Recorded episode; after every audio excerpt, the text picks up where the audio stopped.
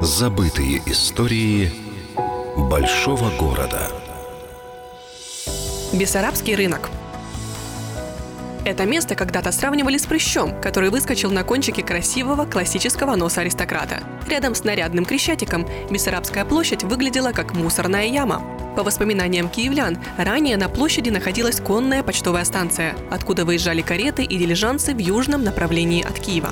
Уже тогда вокруг станции происходили оживленные торги. Торговали тут крымские татары, которые приезжали в древний город на верблюдах, а фрукты и вино продавали крестьяне из Бессарабии. Возможно, этим и поясняется название площади. А вот Бессарабка в современном виде возникла с еврейским счастьем. Главным спонсором строительства стал известный сахарозаводчик Лазар Бродский. Он завещал городу 500 тысяч рублей на строительство первого крытого рынка. Но при условии, что десятая часть от выторга рынка пойдет в казну еврейской общины города.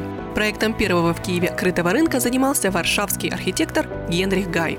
Дату создания рынка, 1912 год, можно заметить на одних из ворот здания. Под круглыми башенками на фасаде можно заметить миниатюрные балкончики, с которых горлопаны рекламировали новые товары.